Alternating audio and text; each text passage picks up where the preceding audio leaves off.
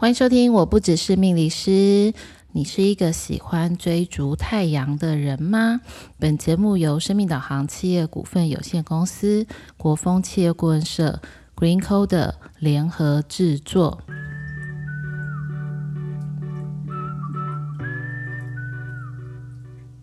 欢迎收听，我不只是命理师。各位听众朋友们，晚安，我是 Lilian。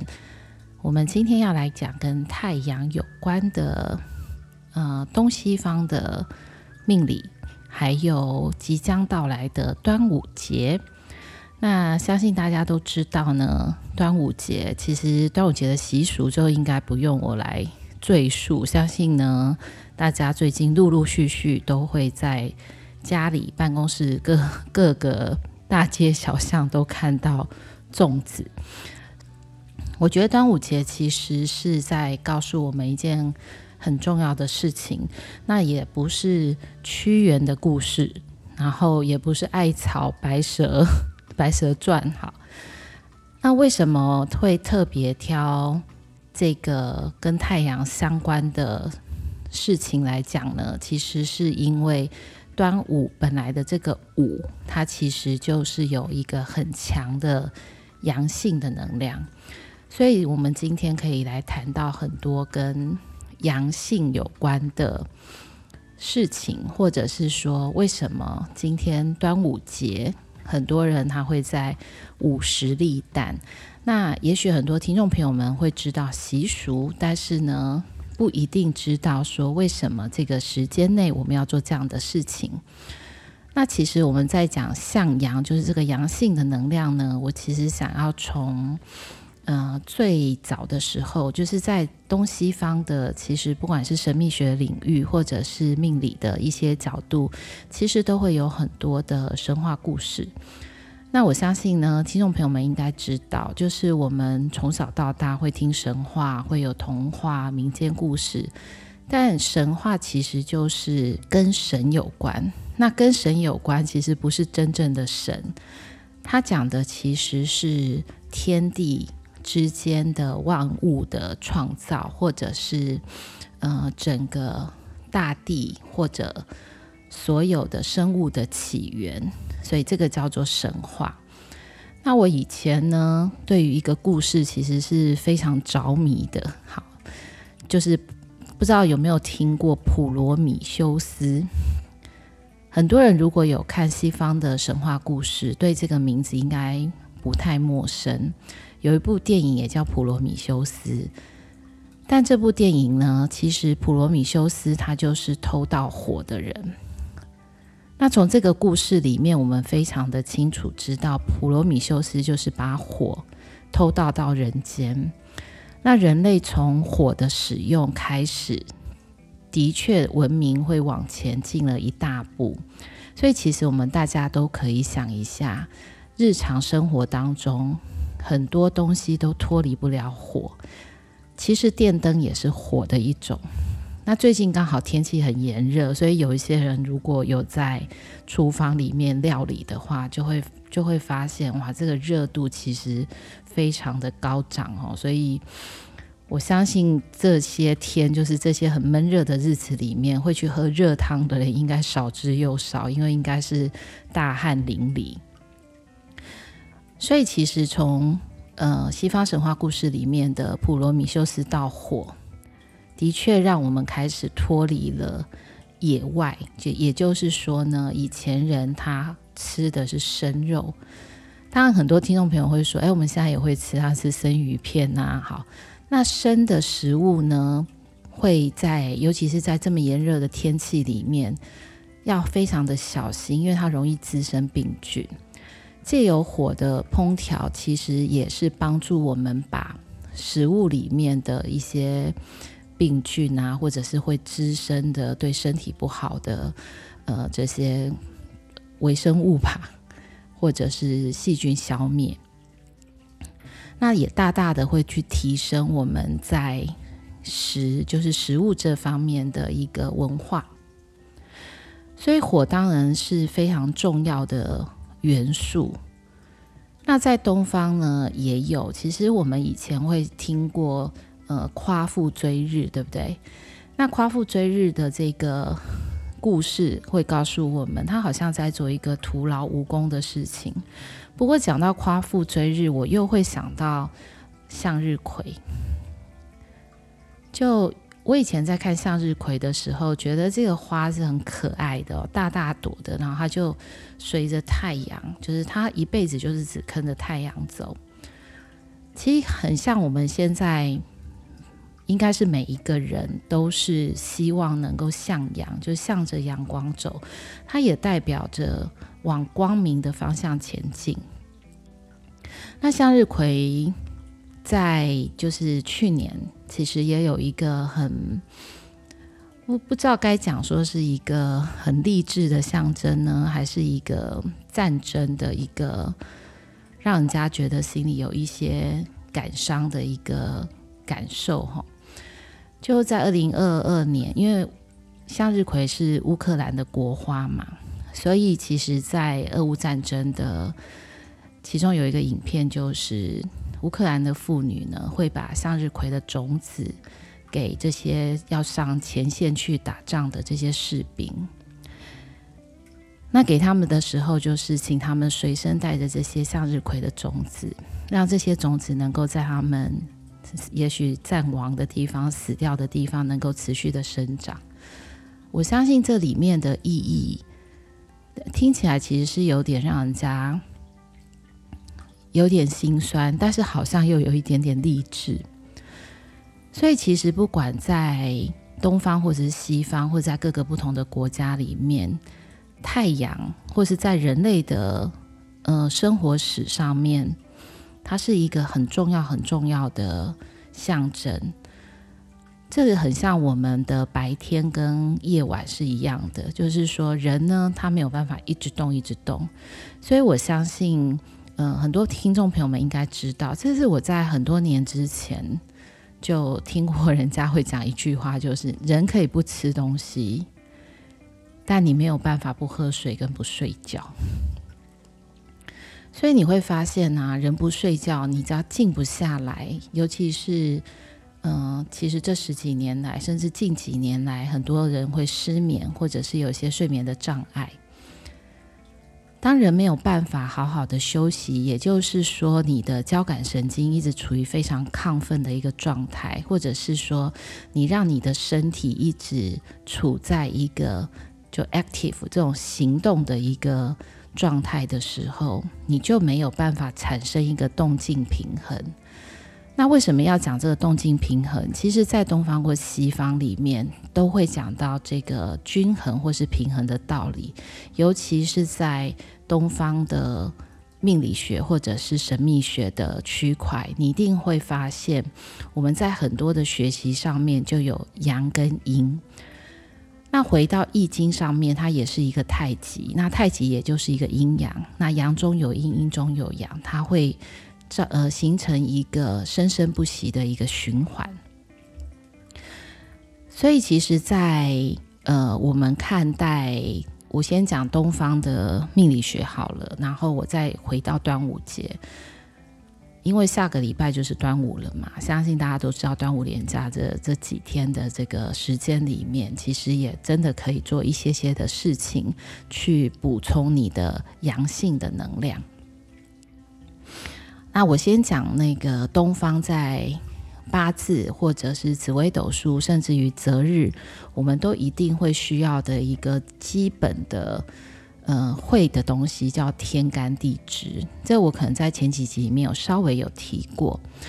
那十天干，我很快的讲一次，就是甲乙丙丁戊己庚辛壬癸。那十二地支呢，也就是十二个时辰。所以大家都很清楚知道有子时开始嘛，所以一天的开始大概就是在晚上的十一点到隔天的一点钟，这就是子时。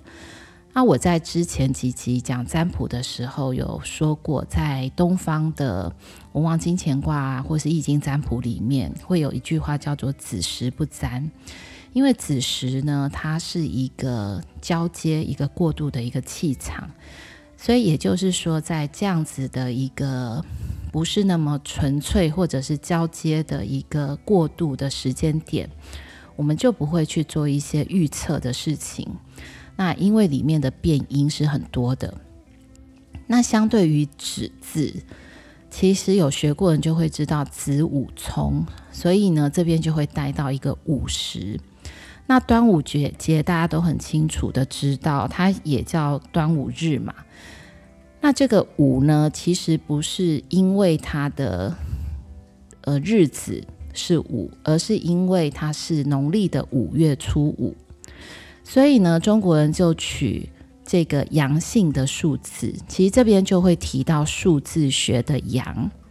那我们在做很多的选择，其实包含车牌啦、楼层啊，就是有一些我们生活当中可以做到的数字选择里面的学习。当我们在讲数字的时候，就会知道奇数大部分都是阳，不是大部分奇数就是阳，然后偶数就是阴，所以一三五七九是我们的阳数，二四六八是阴数。那这两个怎么去分辨呢？阳数除了一之外，它其实没有办法就是切一半。偶数呢，二四四是不是就可以切成两个二？这个就是我们在讲的阴。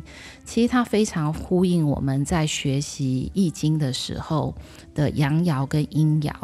所以我们会看到一横的，它就是阳爻，然后断成两两条的，就是阴。所以我们在看这个十天干跟十二地支里面，甚至看到数字，我们刚刚讲到五月五嘛，农历的五月五。那或者是说，听众朋友们也可以想一下，我们以前在讲天子、每皇帝的时候，我们都会告诉你，哦，他是九五至尊。在易经的学习上面，也有一个很相关的地方，所以我们会在看，呃，易经其实就是两个卦嘛。我们真正的六十四卦都是由两个八卦去组成的。那这个五的位置在哪里呢？就在第五的位置。就是说，我们从由下而上，总共会有六个爻。这个爻这个字怎么写呢？听众朋友们就知道，它其实两个叉叉，就是上面一个叉加下面一个叉，这个就代表了这个爻。所以爻的变数其实是很高的。那九五至尊的意思呢，也就是他是一人之下，一人之下，他上面那个人是谁呢？也就是太上皇。那我们很清楚的知道，其实太上皇是没有权力的，但是呢，皇帝是必须要尊重跟尊敬这个太上皇的。也就是说，这个九五至尊他拥有很大的力量，他也拥有很强的阳性的能量。因为如此，所以呢，他可以。呃，付诸行动，甚至于很多的事情，他可以呃有权利，就是说有权利，或者是有可以下决策，甚至于决定，这就是我们在说的阳。所以，其实不管我们今天在学习东方的命理，或者是西方，我们只要提到所谓的阳，或在阳宅里面讲的阳宅，这个阳就是人。人不断的动，动这件事情就是阳，行动、活动、呼吸，它都代表的是一个阳性的一个能量。阴其实就是一个休息。那为什么会在五月五这个双五？其实这个双五代表的是什么？它会告诉你，因为它是纯阳之气，因为我们讲的五是不是阳，又是双五。它的阳性的气场，它达到一个最高点，所以很多人以前在讲五月五的时候，端午做的事情就是很适合驱除这些呃病害，或者是我们讲的疾病，就是驱除瘟疫跟辟邪驱鬼，因为我们就可以用纯阳之气来去帮助你，能够散掉身体上面的一些负面的能量。所以，其实如果呃家中有一些比较好像动不起来的老人家，或者是说听众朋友们最近可能会觉得，哎，好像比较忧郁一点。不过夏天，我认为忧郁的程度应该是会比较低，反而是烦躁的程度会比较高，因为天气太热了，热了很多的东西就会发，所以你很难维持一个静态的一个状态。好，那。在端午，我刚刚讲除掉那些习俗嘛，所以其实大家也知道我们会什么用艾草啦，然后会带香包啦，其实这一些都跟保护自己或是驱除身上的不好的气场是非常有关系的。但是我可以建议，就是说，因为下礼拜是端午嘛，所以听众朋友们可以在端午的当天，真的就是午时水。我们刚刚不是讲了五月五吗？那这个，但是五月五是那个大写的数字五，但是现在讲的午时水是我们讲时间的这个午时，所以呢，就是上午的十一点到下午的一点，这个中间的水都叫做午时水。那午时水呢，它也称为端午水或者是纯阳水。也就是说，在当端午当天呢，你所汲取的水，其实这个在以前呢还有比较严格一点的规定。也就是说呢，在正午十二点零三分以前，它所汲取的天然山泉水才叫做午时水。但以我们现在来看，我相信你们大家要去汲取山泉水或井水，这已经是有困难的。所以我觉得比较好的方式，应该就是你在十一点过后，或是十一点十分过后，听众朋友们就可以去汲取你们家里的，就是水龙头出来的啊，或者是先先把它的水弄在壶子里面去烧开来，那真的是去放了一阵子，能够晒到午时的阳光的这个水。后来呢，在现在就泛指所有的有经过端午午时曝晒过的这个水，我们都可以叫做午时水。那它有什么好处呢？比如说，你可以用午时水来做一下家里的净化。比如说，你把它放到喷瓶里面，就可以做全家的净化。因为纯阳之气，它就可以消除一些比较阴暗的能量，或者是说有一些呃停滞。负面的气场也可以很快的得到运转。那当然，如果你要饮用，我们刚刚有提过了，就是你当然要把那个水烧开嘛，再来去饮用。那以前人也说的，就是说，当你饮用五十水，因为呢，它聚集了天地之间纯阳的能量，也就是可以去百病，饮用可治百病的意思。那不管这件事情。有没有效？我都觉得听众朋友们不妨一试，反正多喝水嘛，总是一件好事。所以其实我们以前还会做过阴阳水，也就是午时加子时水，那就是阴阳水。同样的，也可以照月光跟日光哦，的效果也是蛮好的。好。那既然我们提到了天干，刚刚提到的天干的十天干跟十二地支，其实在这边可以先跟大家再分享一下，就是说我们在择日里面啊，有一个很特别的呃时间的呃取用方法，就大部分的人呢在挑日子的时候会用农民历嘛。那我们用的是通书，它可能会比农民历再多更多更多的一些细节，但是有一个方法，我觉得是很好用的，就是说我们刚刚讲过天干嘛，所以有一个择日的方法叫做天干一气跟地支一气，什么意思呢？也就是说呢，天干四个长得一模一样，我们每一天都会有年月日时。天干一气呢，也就是年月日时上面的天干都是同一个字。那举今年为例子来看，今年不是二零二三年吗？所以呢，它的天干地支就是癸卯。也就是说呢，我们的天干一气，也就是它的年月日时都要是癸癸癸癸，这样才会形成是天干一气。那这个几率高不高呢？大家可以想一下，其实真的不会很高，因为十天干它十轮一次，但是它又要经过年月日时四个这个交替的一个循环。呃，我先讲地支一气好了，因为地支一气已经过了，所以我很快说带过。地支一气也就是今年的癸卯，对不对？今年是兔子嘛。那地支一气就是你的地支要是某某某某，所以为什么我说我快速的带过？也就是说呢，在今年的农历二月，这个地支一气的三个日子都已经结束了，所以呢，我们现在也没有办法回头再用这个日子。好，那我就会把重点放在天干一气。那天干仪气呢，我这边有挑出来的，可以给听众朋友们做参考。如果你在下半年的时间呢，你有需要用一些比较好的日子，能够，比如说你想要布财局啦、桃花局啊，或者是能够去想祈福啦等等的，就是说你你有些事情想要去用好日子来去加强它的能量的话，都可以被使用。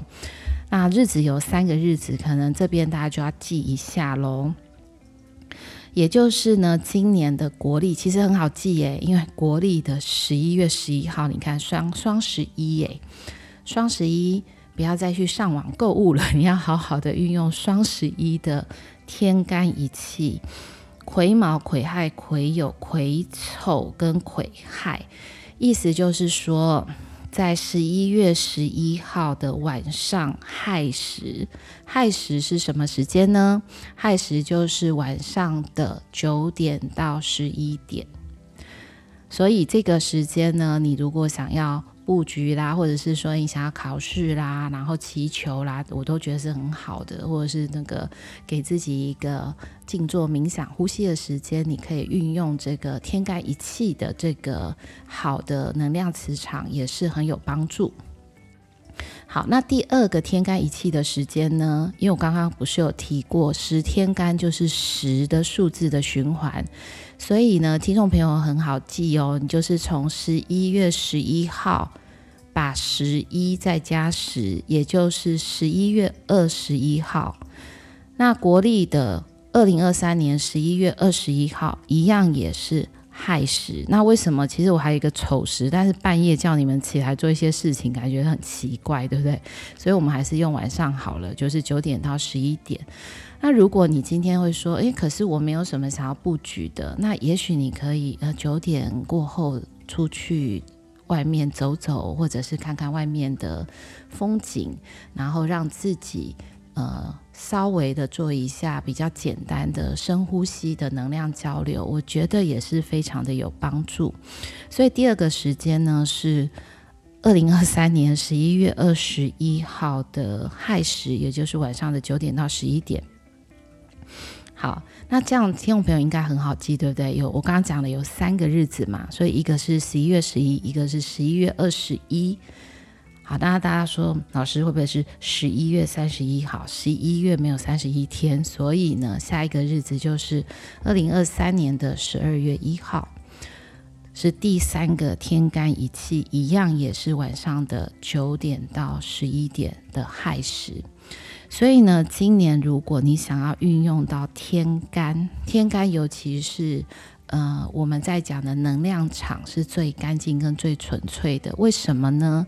因为天干我们把它分成五行木火土金水，它刚好就是一对一对的阳跟阴，所以呢，你可以在这个时间里面，也许做任何的。呃，祈求啦、祷告啦、仪式，或者是啊，做任何的事情，我觉得都可以。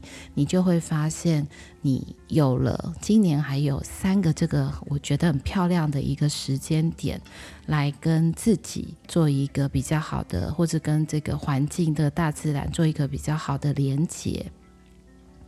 那的确，你在做这样的一个，不管是冥想、连接、静坐的过程当中，我相信一定会为你带来很干净、很纯粹、很有帮助的能量。好，那当然这不是阳性的能量哈，阳性能量是我们刚刚讲的端午的午时水哈。好，那这个就是我们其实今天要提到的向阳，迎向阳光。的这个能量跟这个力量，像我自己是很喜欢看太阳的，就是不是不是一定要去看太阳，眼睛看太阳这样会受伤，所以呢，看日出，但是日出呢又很早，所以我自己会很喜欢看各个不同地方的夕阳，各个不同季节的夕阳。那很奇怪的哦，就是晚上的时候，你就会发现，因为夕阳的光其实都是蛮让人觉得温暖跟舒服的。它的光线呢，通常都是红色跟橘色，这有点跟我们在提到脉轮的颜色生殖轮，也就是爱、接受、被爱的这个能量，其实是互相的呼应。所以很多人呢，在看夕阳的这个过程当中，会跟这个夕阳的光跟它的一个磁场能量产生一个比较好的一个结合，你就会发现呢，在看夕阳的这个过程当中，会有一种平静跟很宁静的感觉。那有的时候，你真的会很幸运、很幸运的看到，就是圆的。一轮不能讲一轮，就是圆球，橘色的圆球的那个夕阳，真的是会让你感觉到有一种温暖，然后被阳光包围的一种很好的一个感受。好，我想这也是我自己也很喜欢向日葵的这个原因。那其实不知道各位听众朋友们有没有看那个？电影版的《Stand by Me》的哆啦 A 梦，它其实里面的主题曲就是向日葵的约定。那我一直都认为，向阳的这个力量，其实呢是告诉我们，今天不管黑夜有多长，你的痛苦有多长，它白天总会到达。所以我相信很多很多晚上睡不着的一些朋友们。其实，真的在一整晚的失眠哦，其实可能看到阳光不是你很开心的事，因为你会发现，天啊，失眠了一整夜，怎么都还没有休息到。但如果我们经过晚上一个一夜好眠，一个很好的休息，跟这种静态的一个让自己与这个整个环境还有这个磁场能量。进入到一种共频的磁场当中，其实你看到早晨的阳光是非常令人家感到舒服跟疗愈的。所以，其实我刚刚讲那个向日葵的约定，也就是在告诉你，不管怎么样，我们总有勇气去面对太阳；不管怎么样，我们总会朝向光明的前进。那当然，我们没有办法一直都保持的正面跟乐观积极的态度，因为人也会累。所以呢，允许自己能够有休息的时间，也允许自己能够呃接受自己偶尔的很疲累的那个感觉，其实都没有关系。所以，如果最近真的很疲累的呃听众朋友们，可以好好的去运用。即将到来的这个端午，因为一年也才只有一次嘛，吼！端午的午时水，也许能够帮助你，好像重新再获得一个很好的能量的循环跟流导。那也祝福大家能够在端午节真的可以感受到极致的阳性的这个能量，并且能够很愉悦，也很开心的在。这个端午连假的这个过程当中，也祝福大家开开心心、心想事成哦。那我们今天的分享就到这里喽。如果有一些问题想要询问，或者是想要跟我们分享的听众朋友们，也欢迎在我们以下的连接里面跟我们联系。那各位听众朋友们，晚安喽。